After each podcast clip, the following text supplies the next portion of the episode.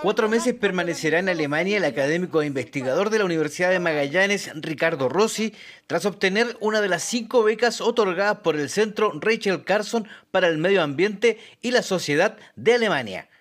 Durante su estadía en Europa, el biólogo y filósofo podrá fortalecer las líneas de trabajo desarrolladas con el programa de conservación biocultural subantártica en la Reserva de la Biosfera Cabo de Hornos y que hoy adquieren una nueva dimensión en el contexto de pandemia. El concepto de cohabitar y de cohabitante ha captado el interés internacional en un momento de COVID, de cambio climático, de una sexta extinción masiva y el cohabitar con una nueva matriz productiva en que hay una situación ganar-ganar, es decir, si al medio ambiente le va bien, a la sociedad le va bien. Rossi compartió cuáles son sus expectativas para este nuevo desafío académico.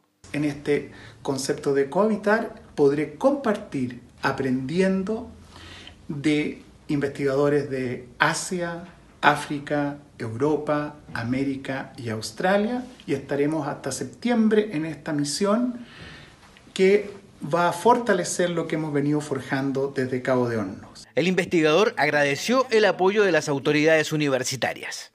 Agradecer el apoyo y también mantener un compromiso con este trabajo que ahora se nutre desde esta mirada internacional.